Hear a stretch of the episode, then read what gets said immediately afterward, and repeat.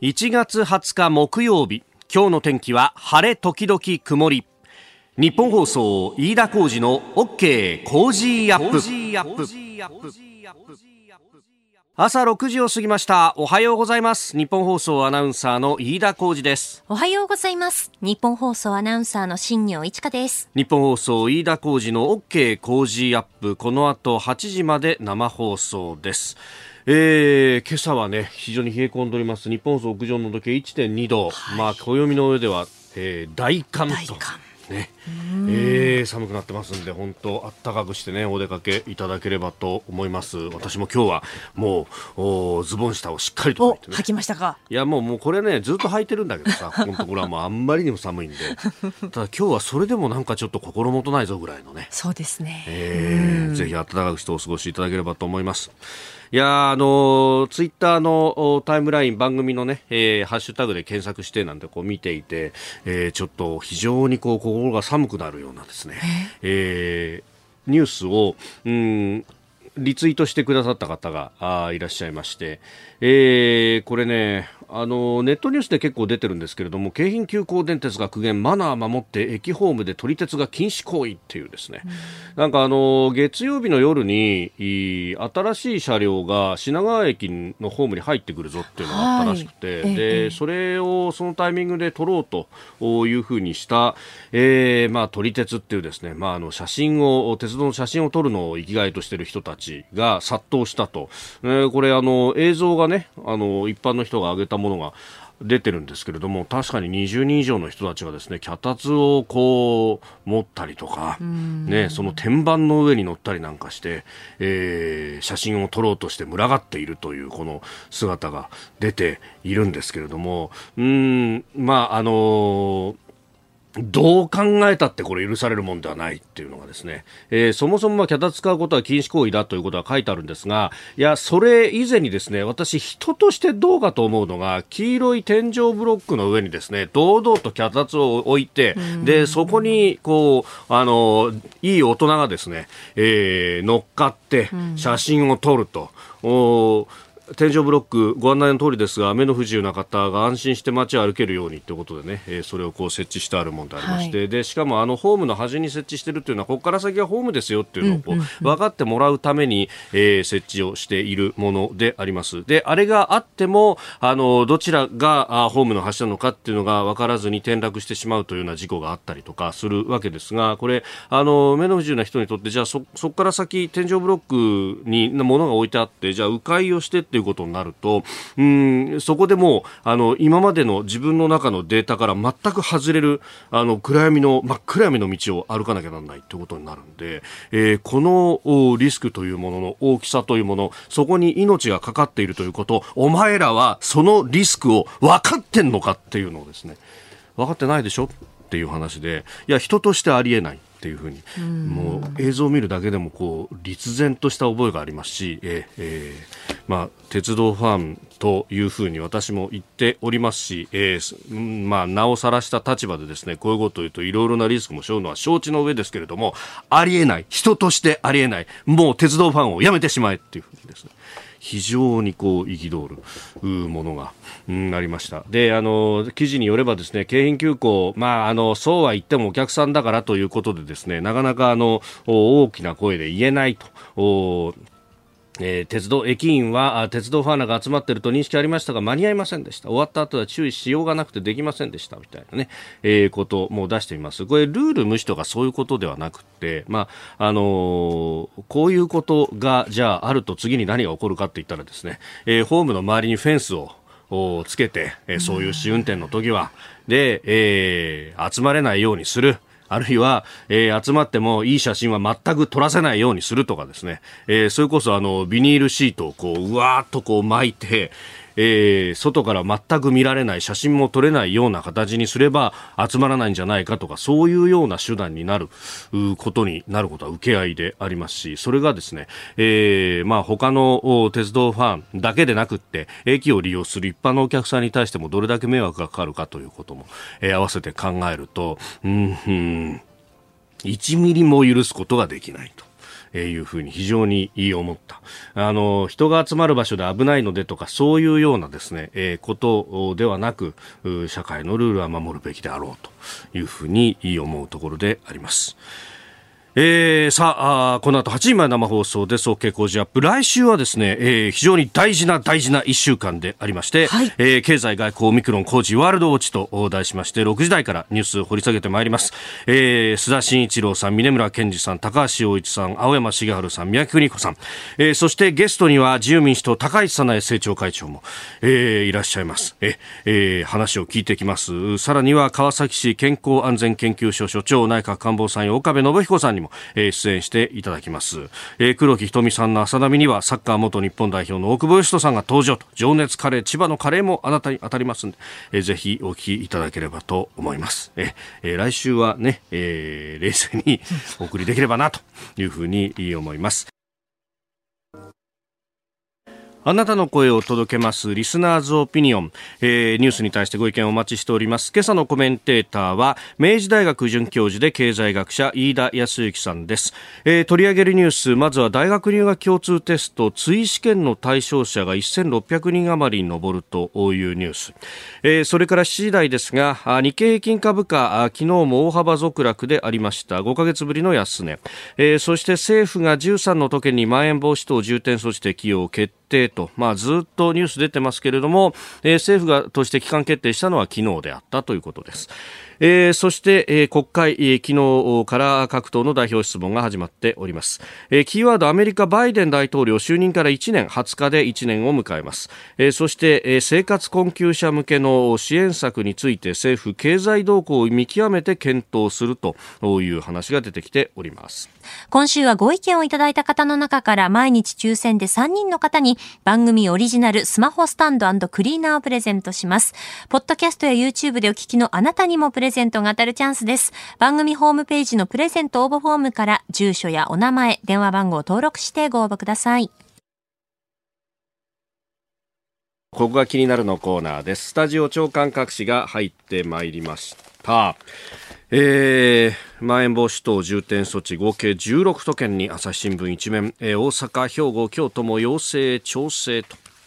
えー、これがね一面トップというところが、まあ、非常に多いということになっております。えー、読売新聞まん延防止13都県追加、えー、毎日新聞行動制限緩和を停止という、えー、まあこれはワクチン検査パッケージも当面停止するということも合わせて決めたという方が一面トップになっています。13都県まん延防止追加というのはサブの見出し。えー、それから日経も13都県まん延防止決定変異型急増へ対応急務と。ということが出てきております。え東京新聞オミクロンを抑え経済維持図るまん延防止追加決定と。うんオミクロンを抑え経済維持図るって、えー、言っているけれども点々点という感じで、まあ、これはメールやツイッターもね番組を様々いただいているところでありますが、えー、飲食店、えー、だとか、えー、旅行関係はもちろんのこと、えー、それ以外にも、まあ、あイベントごとだとか舞台だとか、まあ、いろんなところでこう影響を受ける人たちはたくさんいてで、えー、そこら辺へのじゃ支援がどこまでちゃんとできているのかと、まあ、確かに時短要請で飲食店に関しては、まあ、あの不十分ながらもお金が出るというところですけれども。えー、それを支えるような、えー、卸であるとか、ね、えー、酒屋さんであるとかに対してどこまで、えー、ケアがあるのかというところ、えー、それからライブハウスだとか、あそういうところ、ね、えー、裾野の広い産業でもありますんで、えー、舞台作ったりだとか、えー、音声 PA だとか、うん、そういうところにも一切、一切というか、まあ、あのー、ね、えー、中小企業向けの補助金等々というのがあったりとか、あるいは文化庁の女性プログラムとか、まあ、あの、細かく見れば使えるプログラムはいくつかはあるのかもしれないですけれども、うん、それがどこまで行き届いているのか、あるいは非常に申請が煩雑になっているというようなこともね、あったりなんかもしますんで、まあ、その辺も えー感染のこのね PCR 陽性者の抑え込みとバランスをどうするのかっていうのを、うん、きちんと訴状に上げて考えなければいけないっていうのは2年前から言ってるんですけれどもねというところで、えー、あります。えー、それからあ国際面で各紙触れているところですけれどもアメリカとロシアの外相の会談というものが、えー、近々行われるということが出てきております。まあ、ウクライナ情勢に絡んでというところで、あの報道ではベラルーシでかなり大規模な、えー演習が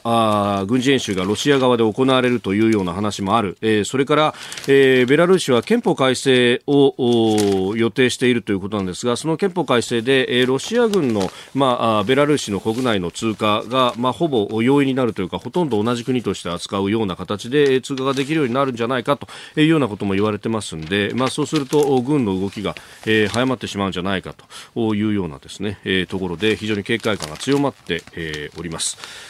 うんまあ、この辺ね、えー、今週、東大の小泉優さんに、え、お話伺いました。けれども、まあ、あ今、土が凍っているうちに、えー、春先になってぬかるんでこないうちに、えー、何かことを起こすんではないかということは非常に危惧されるところだと、え、いうこと、まあ、あのその後もね、えー、いろいろと指揮者の方々があツイッターなどでも活発に発言されていらっしゃいますけれども、まあ、これがどうなっていくかというのは非常に、えー、興味を引くところであります。それからですね、あのー、これ朝日が今日は特集のところで総合面で触れているのかな。あのー、アメリカ便、えー、の一部特に日本航空だとか、あるいは ANA だとかが、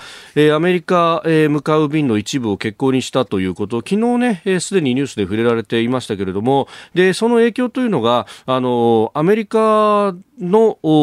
国内で、えー、携帯電話会社が高速通信規格 5G を、えー、サービスを始めようとすると。でそこで、えー、航空機の運用に対して影響を与えると、まあ、前々からこれの影響というものが指摘されていたところでありますけれども結局問題が解決できずに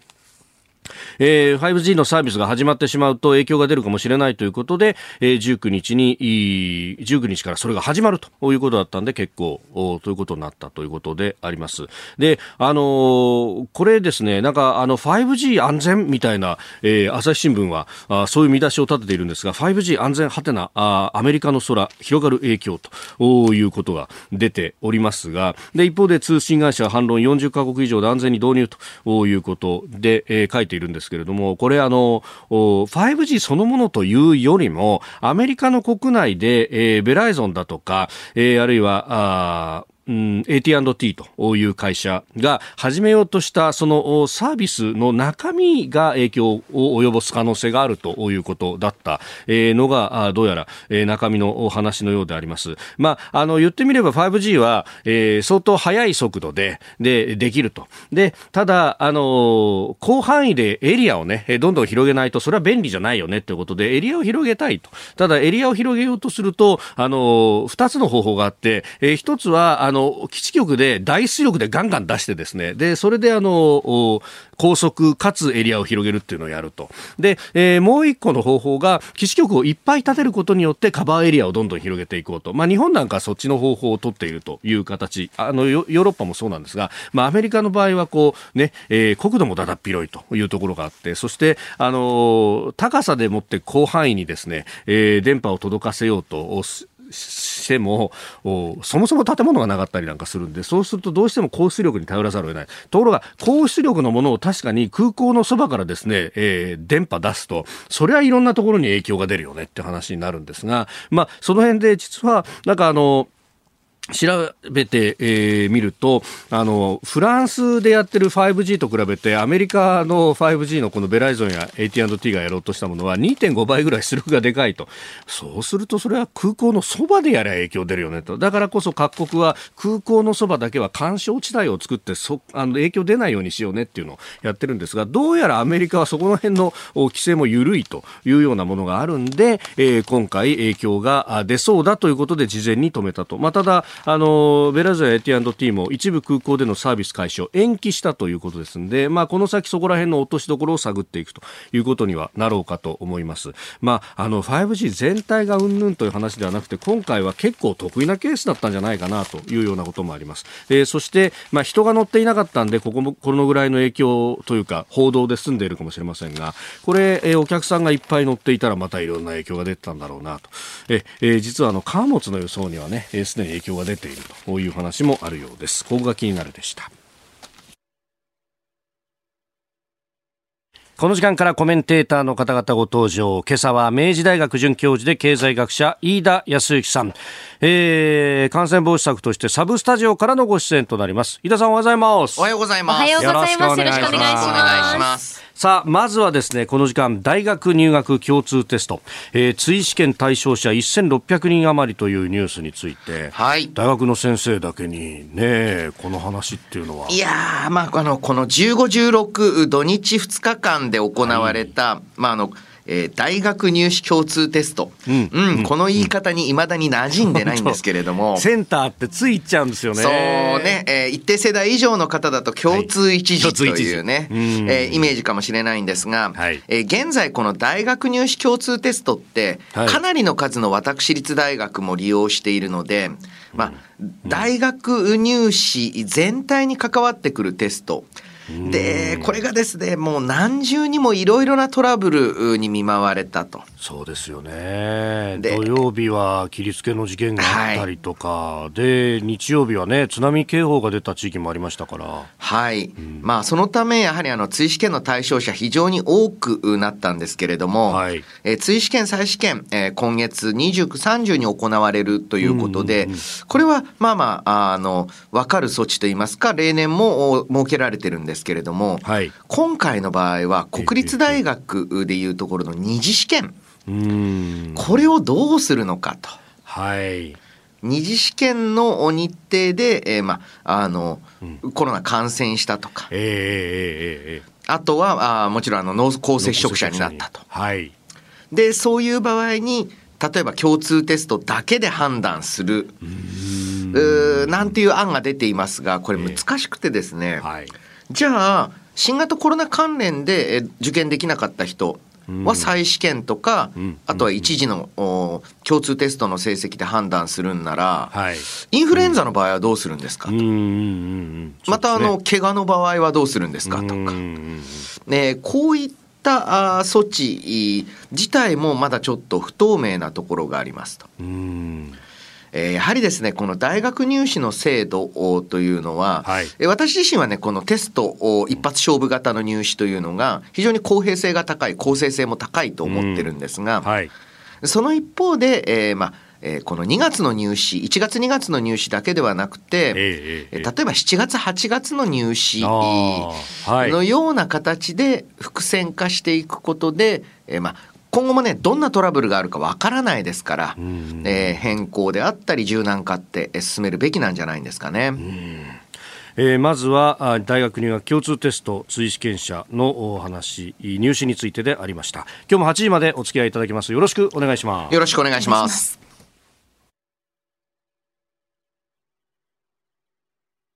えー、今朝のコメンテーターは明治大学准教授で経済学者飯田康之さん、えー、サブスタジオからのご登場です、はい、引き続きよろしくお願いします。よろしくお願いしますえー、いろいろとねメールやツイッターをいただきましたが、えー、まずオープニングであのー、まあ、いわゆるトリテストを呼ばれる人たちの一部の方々にマナーが悪い人たちがいたよと、えー、京浜急行がそれに対してね、えー、対応に苦慮しているという記事をご紹介しましたが、えー、メガッチさんという方宮城仙台から、えー、JR で勤務されている方ですが、えー、新入社員教育では真っ先に三大労災の恐ろしさ、えー、職者墜落感電、えー、列車に触れてしまう、うホームなどから落ちてしまうそれから感感電というものを叩き込まれます、えー、冒頭の撮り鉄の話ホームの縁ギリギリで脚立に乗って群がるというのは、えー、蒸気事故手前、えー、見ていて私はヒヤヒヤしてしまいますと、えー、黄色いブロックの上に乗るのも言語道断、えー、弊社も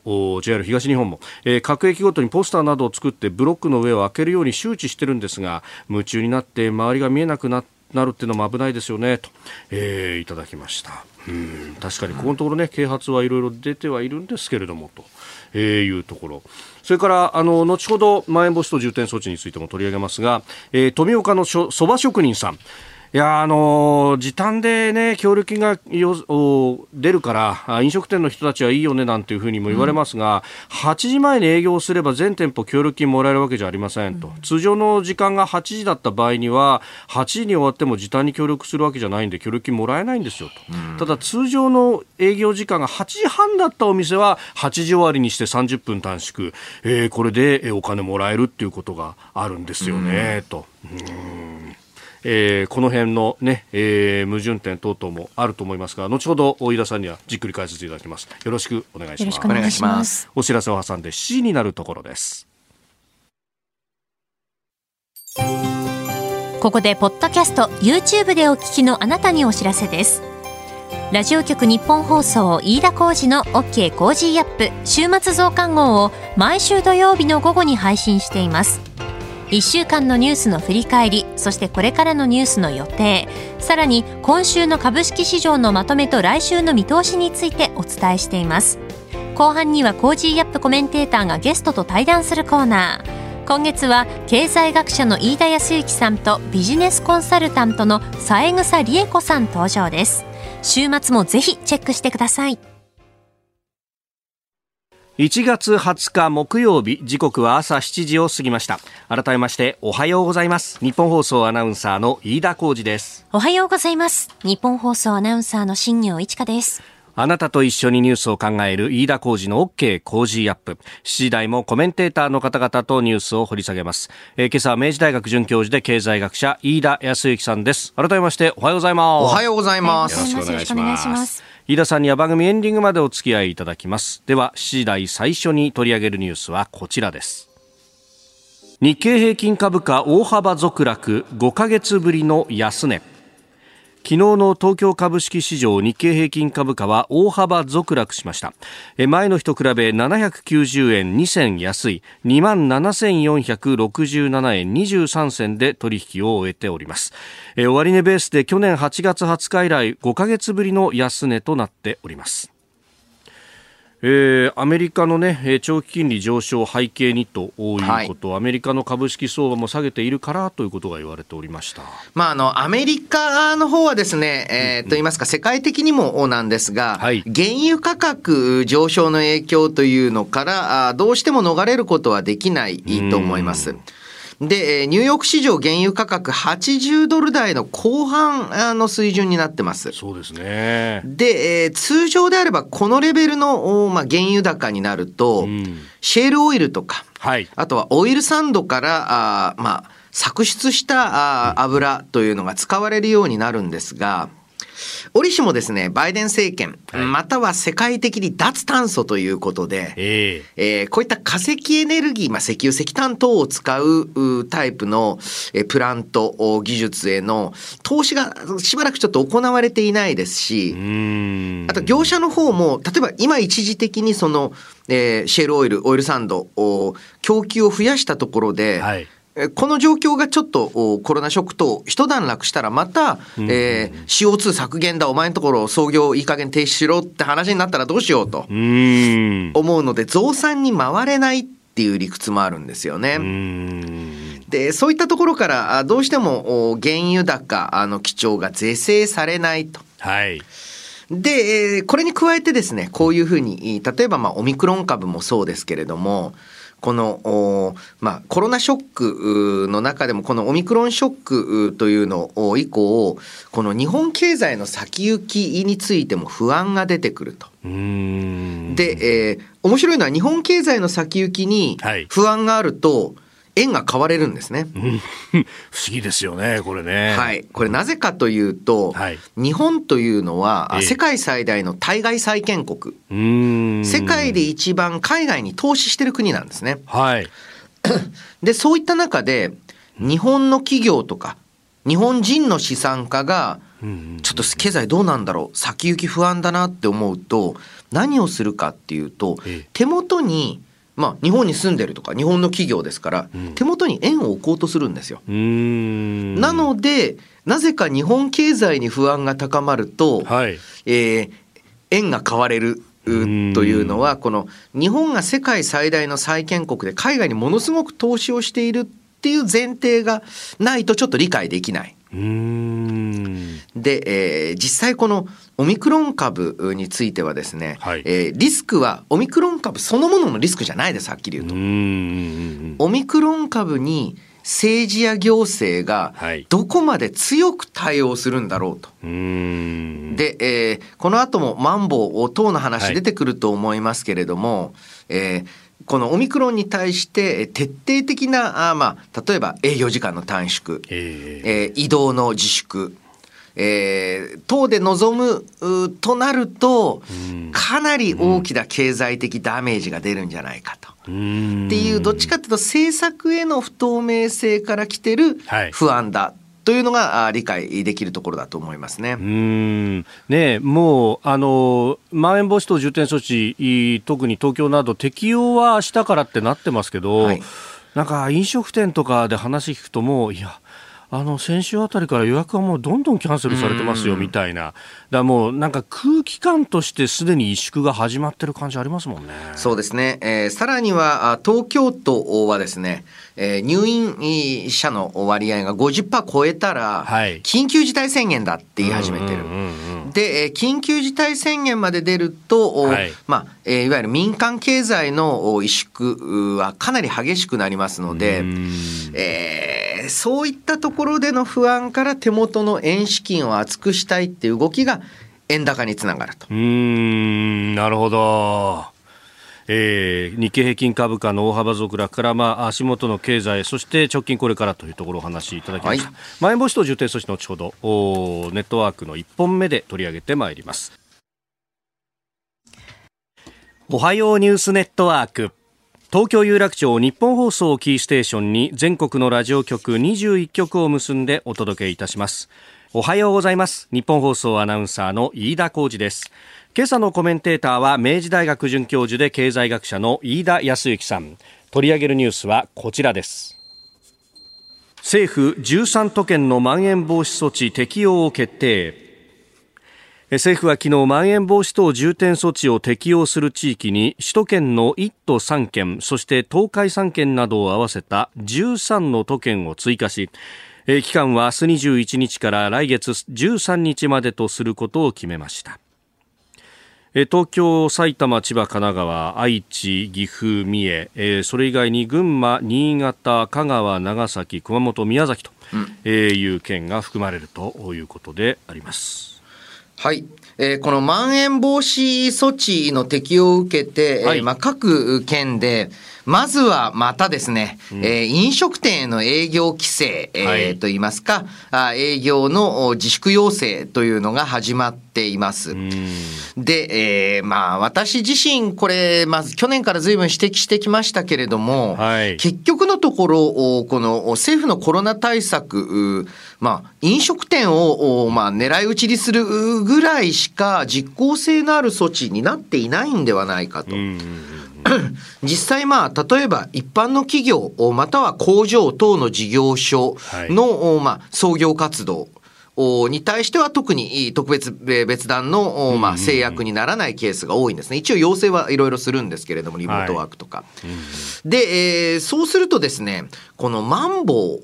ウ、まん延防止措置というものの意味、出す意味について、はい、そろそろいい加減考えなきゃいけないんじゃないかというのが一つ。うん、で、えー、まあ、そしてですね、このマンボウをこれまでと同じような、つまりデルタ株の時と同じような基準で出したり、はい、同じような対応を求めていくというのが、正しいのか、これやはりオミクロン株であるということ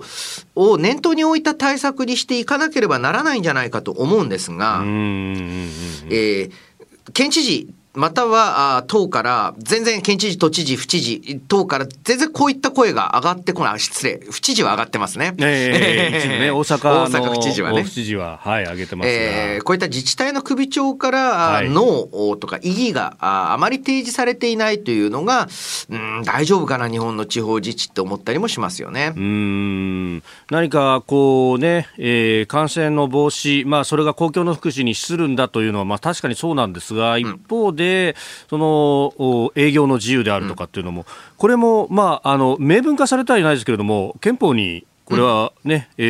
ー、保障されている権利というふうにね、はい、えー、法学者の方々もこれ整理するところですよね。そうですね。この営業の自由というのを、はい、えー、ここまであっさりと踏みにじって、うん、えー、で、それは、えー、社会のためです。念のためです。はい、この念のため、えー、という、失礼、で、まあ、措置が多すぎるんじゃないか。はい、で、えー、まして、仮にですね、昨年のデルタ株の時にであれば、多少は正当化うん、法的な正当が正直難しいと思います。えー、世論全体の受け止めとして、まあ、しゃあないかという空気感があったのに対して、はい、今時のオミクロン株において、その納得感が得られるのか。そもそも法的な根拠付けはかなり薄弱です。弱いです。はい。まして、えー、はい、社会全体の合意も取れているかわからない中で、えー、昨年と全く同じような進行というのはちょっとありえないですし、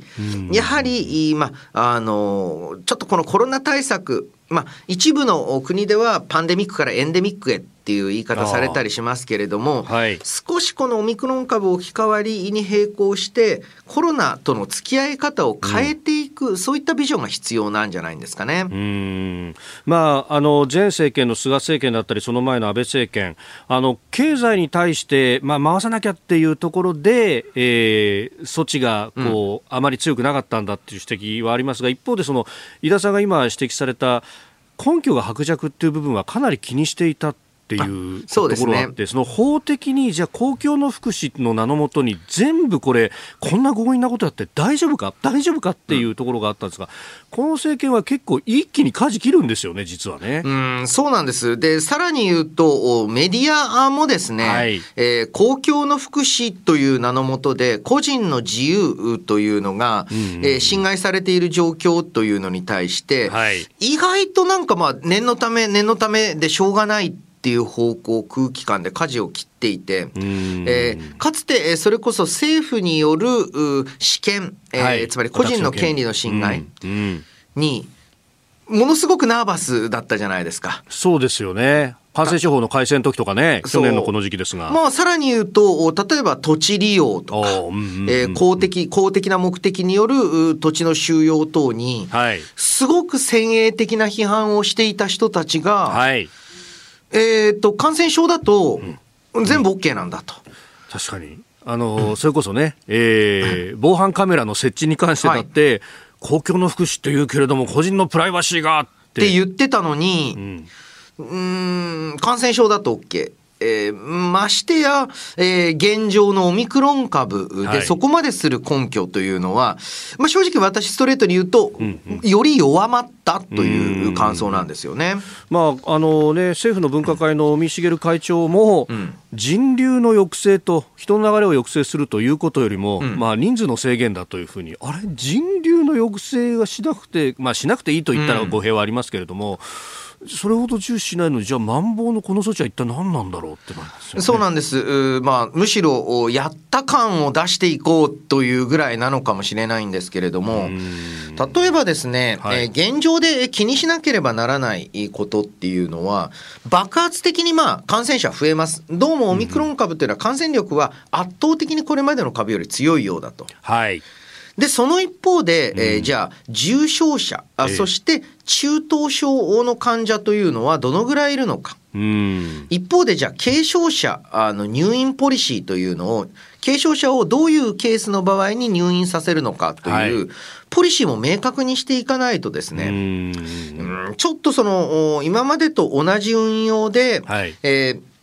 まあ、医療機関、医療資源というのを使っていては、さすがに持たない、うん、そういったバックグラウンド、バックヤードの対応っていうのを充実するためにマンボウ等を使うのであればいいんですけれども、うん。はい、なんかその飲食店、の営業時間に手突っ込む以外に何か実効性があることっていうのをしっかり示していますかと。こういったところを、まあ、各都道府県、結構あの、この感染症関連の貿易政策、うん、都道府県の権限がすごい強いので、えー、えー、各都道府県の県知事、はい、または政令指定市の首長、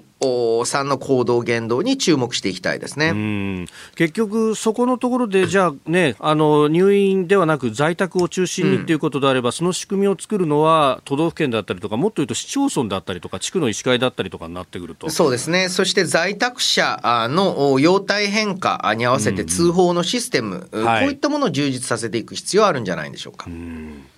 えそしてもう一つ用意していたニュースは国会の代表質問です。与野党論戦スタートということになっておりますが、えー、昨日初日ご覧になっていださんいかがでした？はい、まあ、論戦。うん、ただですね、はい、えー、立憲民主党、泉代表の質問というのを見ていると、はい、まあ、あの、立憲民主党自体が、あまあ、変わろうとしている面というのがあるのかなというふうに少しだけポジティブに受け止めました。えー、まあ、これまでですと、やっぱりもうとにかく批判をすると、政うんまあその政権をチェックするというところばかりを重視してきたわけですが、え少し政策型政党というのに舵を切る。でそうすると正直なところ国民民主と立憲民主って、はい、えー、だいぶもしかしたら近い政党になるのかなと思ったり。またはその一方で立憲民主党からの、まあえー、メディアサイト、ニュースサイトへの情報資金提供問題のようなものについては、はい、えー、まだまだ未解決だったりして。えーまあ、正直ですね、野党がもう少ししっかりしてくれないと、与党自体の政策というのも磨かれない、えー、今国会を通じてですね、はい、えー、新生民主党とか、えー、どんどん伸びていってる、えー、前回の選挙で注目された維新とか、はい、そういった野党側の動きにも注目していきたいですね、あと国民もね。うん。まあ、あの感染症法の、ね、えー、定義づけで、まあ、あの2類からの変更等々というところ、うん、これ、えー、聞くあたりっていうのは、まあ、オミクロン株対応だと、そういったことも必要だろうという、まあ、これ、提言も含めた質問でしたよね。そうですね、えー、これまででしたらやっぱり念のため、念のため、えー、という方向に偏りがちな左派政党というのが、はい、えそこから脱皮を目指しているのが、まあ、新代表の立場なのかなと思いますね。まさにその、まあ、いわゆる左派と呼ばれる人たち、個人の権利であるとか自由であるとかっていうのは、より重視する人たちのはずですよね、うん、本来はね。そうですね、えそういったもともとの主義主張の部分も合わせて、論戦期待したいですね。うんえー、施政方針演説に対する代表質問、まあ、あ明日まで行われて24日からは予算委員会ということになります、うん、えー、この時間飯田康之さんとお送りしてまいりました。日本総動機の方この後も飯田さんにお付き合いいただきます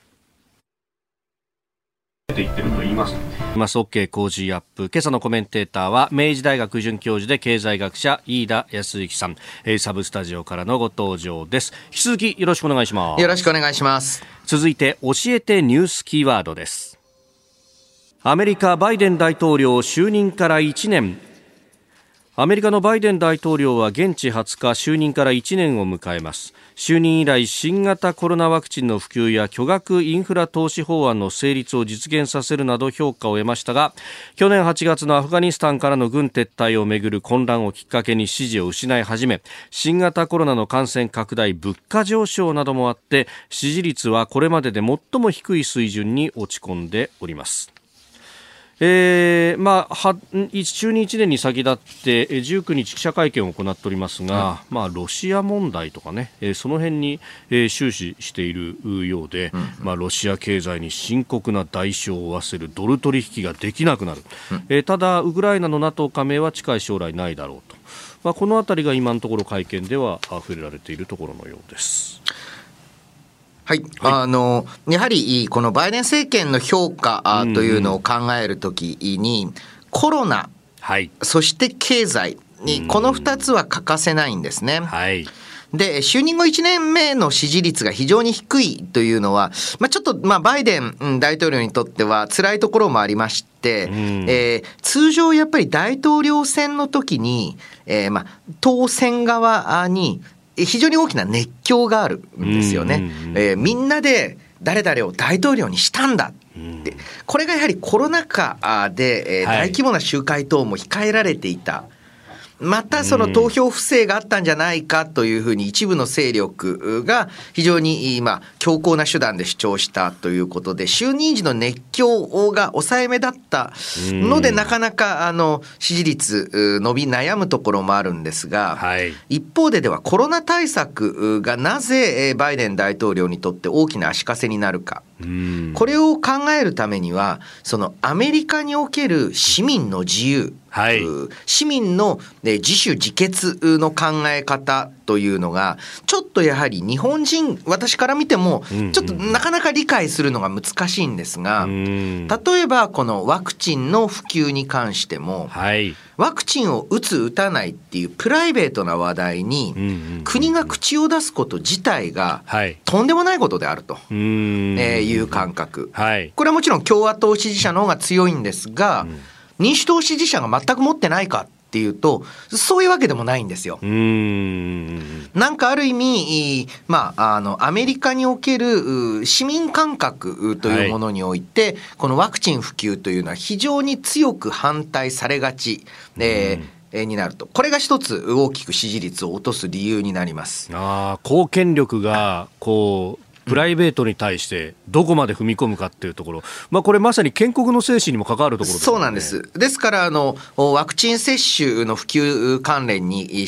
関して、あの、州単位で明確に州知事等がノーっていうふうに言っている州もあるんですよね。好きなやつだけ打ちゃいいんだよ。そうなんです。うん、で、えー、むしろ例えば自分自身はもしかしたら、まあ、あのワクチン打つべきだと思っていて実際打ってる人の中でも、はい、でも国が強制するのはおかしい。って思ってる人もいるわけです。まあ、トランプさんなんかも演説で、俺は打ったぜと、これは効くぜっていうのは言うけど、強制っていうことはないわけですもんね。そうなんですね。うん、で、こういったところが日本の感とは異なる感覚であると。これが一つ。そしてもう一つ、はい、やはりバイデン大統領って言えば、うん、えー、巨額の財政支出、はい、うんということになるわけなんですが、えー、えー、まあ、これ、えー、財政支出というのはどこまで拡大できるのか。うんえー、そのリミットってのはインフレにあるんですよね。インフレになったら、あはい、まあ、物が足りてない。需要の方が大きすぎる。ええええ、っていう時に政府が今までよりたくさん物を使う、物を買うサービスを購入するってことになったら、はい、民間が使える財サービスがもっと少なくなっちゃうわけですよ。で、インフレに拍車がかかる。はい、で、えー、この状況に明らかに達したと。えーえー、消費者物価指数上昇率昨年末12月に前年比で7%です。はい、えー、えー。これはね、うん、私あの比較的インフレ派だと言われてますけれども、それね2%と3%のインフレ、えー、で、えー、3%近くまでは容認できるんじゃないかっていう程度の話してるのであって、はい、7%のインフレを容認する人はいません。んえー、これはあの容認っていうのは生活感としてじゃなくて経済学者で7%のインフレが経済にいいなんて言ってる人は誰もいません。ですからこれ明確に対応しなければならないのに、はい。うん、看板政策だから、はい財政出動財政出動やめられない。またあのコロナ関連の支出については、はい、文字通りいや今やめると意味がない。意味はやめるわけにはいかない。ということでインフレが加速する、はい、で、えー、インフレって一番人気ない政策なんですよ。これ諸刃の剣でえー、どころか、まあ、ここまで来ると完全にもう、えー、はい、刃ですけれども、自分に刺さってくる。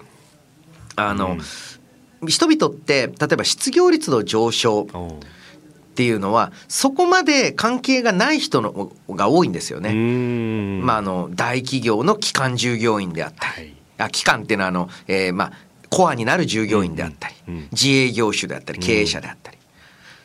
あとはまああのそれこそですね、一方でえー、インフレは全員に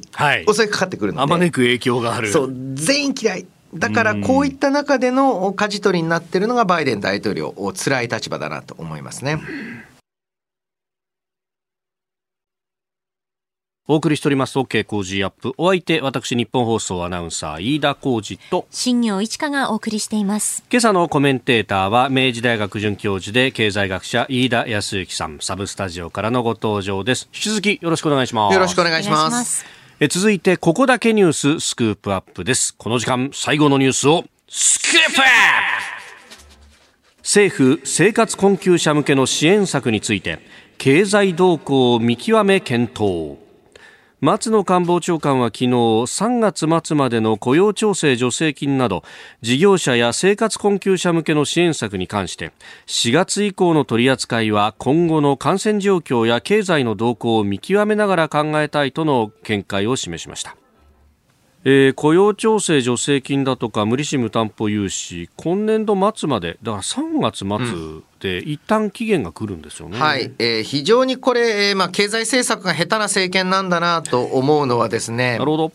はい、3月末までなのは、うんうん、これ予算期限ですので、はい、4月以降は、それこそ来年度予算の、えー、まあえー、通過を見てからじゃないと言えない、これはもう間違いないんですよ。えー、形式上正しいんですけれども、えー、例えば雇用調整助成金が4月以降どうなるのか、うん、えー、さらにはあ政府系金融機関による、まあ、無利子無担保の融資、しっかりと受けられるのか、はい、または、す、えー、で、にコロナの感染拡大初期にお金を借りた、あ事業主は返済始まってます。そうですよね。また来年以降始まる。うんそのリスケジューリング、つまりは、えー、猶予をもうちょっと伸ばすとかね。はい、えー、そういう対応をどうするのか。これについてしっかりとしたメッセージ出さなきゃいけないんですよ。そしてですね、この雇用調整助成金と、はい、まあこういった無担保融資、反対する野党勢力ないと思いますよ、正直。確かにね、うそうですね、これに関してね。だから、政権がやるって言ったら実現するんですよ。だからこそ、まあ、あのもちろん予算の状況を踏まえてではありますが、4月以降もしっかりとした支援というのを続けますっていうふうに、はい、なぜ言わないと。で、えー、経済政策っていうのは期待予想というのに働きかけることで、効果を高めることができる、わざわざその経路を自分から切りに行ってどうするんだっていうのが、えー、まあ非常に疑問で絶対続けるって言っちゃって大丈夫なのに何をしたいんだろうなと、はい、井田さん、番組でもあのよくおっしゃってますけれども、うん、結局、まあ、やるかやらないかどっちか決まってるっていう予想が立てばいいけれども、うん、このどっちとも取れない検討っていうのが、これ、一番まずいんですよ、ね、そうなんです、これ、おそらく頭のどこかで雇用調整助成金の審査ルールを変える。もうちょっと使いあの使いづらくするっていうとおかしいですけれども、えー、もうちょっと使える事業主を限定していくとか、はい、あとはあの融資についても限度額とか猶予期間を変えるので、慎重にって言ってるんですけれども、はい、えー、正直ねそこはね話し合うべきところではない。えー、むしろ岸田あ、まあ、首相であったり経済関係の閣僚が決めるべきものなんですね。はい、あのーなんと言いますか平和拙速を尊ぶという言葉がありますけれども、はい。はい、こういうのについて、えー、何ヶ月かけて出したより良い答えよりも即断したあまあまあ最悪だったらダメですけれども、えー、即断したまあまあの答えの方が有効性高いことがあると、うん、何かあこのコロナ対策じゃないですが慎重に慎重に念のため念のため、えー、失敗をとにかく恐れないという意味で、はい、なんかねその官僚が政治やってるみたいな、うん、えー、イメージになってくるんですよ。どの方向からも後から現地を取られないようなことになると何もしないのが最適解になっていく。そう。それでみんなで話し合って下からボトムアップとか、まあ、各省庁から上がってきた小さな施策とかは地道にやるんだけれども、はい、えー、後々対立とか、はい、えー、批判されそうなことはとにかくやらないと。っていうとそれはね正直政治の役割というのを政治主導というのを、はい、日本は、まあ、ある意味20年かけて、えー、えー、まあ、いい面も悪い面もたくさんありましたよ。はい、えー、その途中で、まあ、政治主導が現場の混乱をもたらした政権とかもある。でもそうやって作ってきた政治主導をなんかねその、うん別に僕小泉内閣はそんなに高く支持してなかった方ですけど、はい、なんか小泉内閣前に、はい、えー、引き戻されたような錯覚を覚えてしまうんですよね。なんか昔ながらのこう政治にっていう。うん。新しい資本主義って掲げてるはずなんですけれども。いやだから新しい資本主義なので、はい、えー、あれなんですか？あの、えー、昭和っぽくなるのがまあもう今や新しいみたいな。なるレレトロブームに乗っかっているということ。そうかもしれないな いやいやいや。でもあのこと経済っていうのは本当にまさに形成催眠なわけでね、うん、えー、世を救い民を救うっていうことをやらなきゃなんないのにこれ真逆になっちゃいますよね、何もしないとそうですね。あの、ちょっとですね、この、まあ、生活支援、えー、についてもですね、はいまあ、またぞろその事業復活支援金、うんはい、これまあ持続化給付金とかなり類似のスキームなんですけれども、うんうんうん、こちら今度はですね250万円と。はい、で、えー、最大250万円と。そうなんです。で、これもですね、250万円もらって嬉しいのって、個人事業主は、まあ嬉しいと思いますよ。えー、ですね、ですが、その、いわゆる皆さんが一般にイメージしている中小企業って、うんうん、もっと大きいんですよ。まあそうですよね。うん、あの、従業員が、まあ、あの、2桁まあ10人ぐらいいると。10人ぐらい抱えてとかね。ですと、250万円って本当にもう焼け石に水すぎてですね、何らの対策にもならない可能性というのがあると。で結局またあの誰も救えないという状況にも至りかねないなと。うん。ですからここもですね何を救いたいのか、はい、で、えー、僕自身が感じているのは、うん、なぜ、えーまあ、この事業を継続させなければならないのかというと、企業とか組織って、はい、その中に築かれた人間的なネットワークとか、また取引先ととのネットワークこれ自体が生産性というのを向上させているので、はい、それが壊れるのが怖いと。だから事業継続が必要なんですよと。だから景気対策が必要なんですよって不況の時には私言ったりするんですが。ノウハウの塊ですもんね。そうなんです。で、今の説明で分かる通り、えええー、そういったノウハウが溜まってるのって、うん、まあ、個人事業主の方の生活も大切なんですが、それよりもうちょっと大きいサイズ感の組織なんですね。うんはい、まあ、20人、30人いるような。で、20人、30人なんだったら、100人ぐらい従業員いる会社にとって250万円なんか何の意味もないですよ。うんもう1日の運転式になるか？か？っていうぐらいですね。うん、ですからちょっとそのいわゆるさまざまな施策というのが何をしたいのか。というのがいまいち見えてこないというのが、大きな不満ですよね、うん、本来はここでなんとか生き延びてもらって、うん、で、えー、来たるその第6波が明けて、うん、経済を回していくときにみんな力出せるようにっていう、はい、でその時の資金繰りとかもまたこれ大事になってきますもんね。そうですね。うん。まあ、えー、そのあたり、どうなんですかね、国会の論戦でそういうのが明らかになったりするもんですかね？うん国会の論戦というよりは、私、期待しているのは党の力ですね。えー、で、えー、自民党内では、まああのえー、それこそですね、まあ、あの多くの方、政治主導の政権の中でさまざまな役割を担ってきた。えー、そういった人たちの声、えー、というのが政調会等を通じて、はい上がっていく。ですから、まあ、国会論戦ももちろん民主主義の根幹ですから重要ですが、ええ、と同時に自民党党内でのしっかりとした議論、うん、これが流れを変えていくことを大きく期待したいと思います。うん。えー、経済政策、まあ、生活困窮者向けの支援策などについて、えー、お話しいただきました。このコーナー含めてポッドキャスト YouTube ラジコタイムフリーでも配信していきます。番組ホームページご覧ください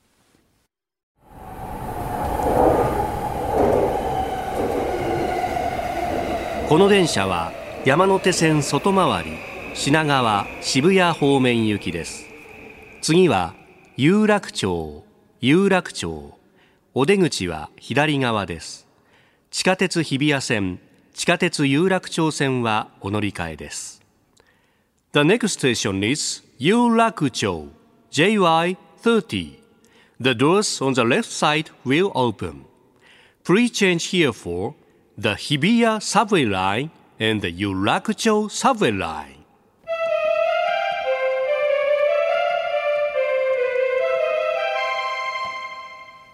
本日も特別列車有楽町感動線工事号にご乗車いただきまして誠にありがとうございます。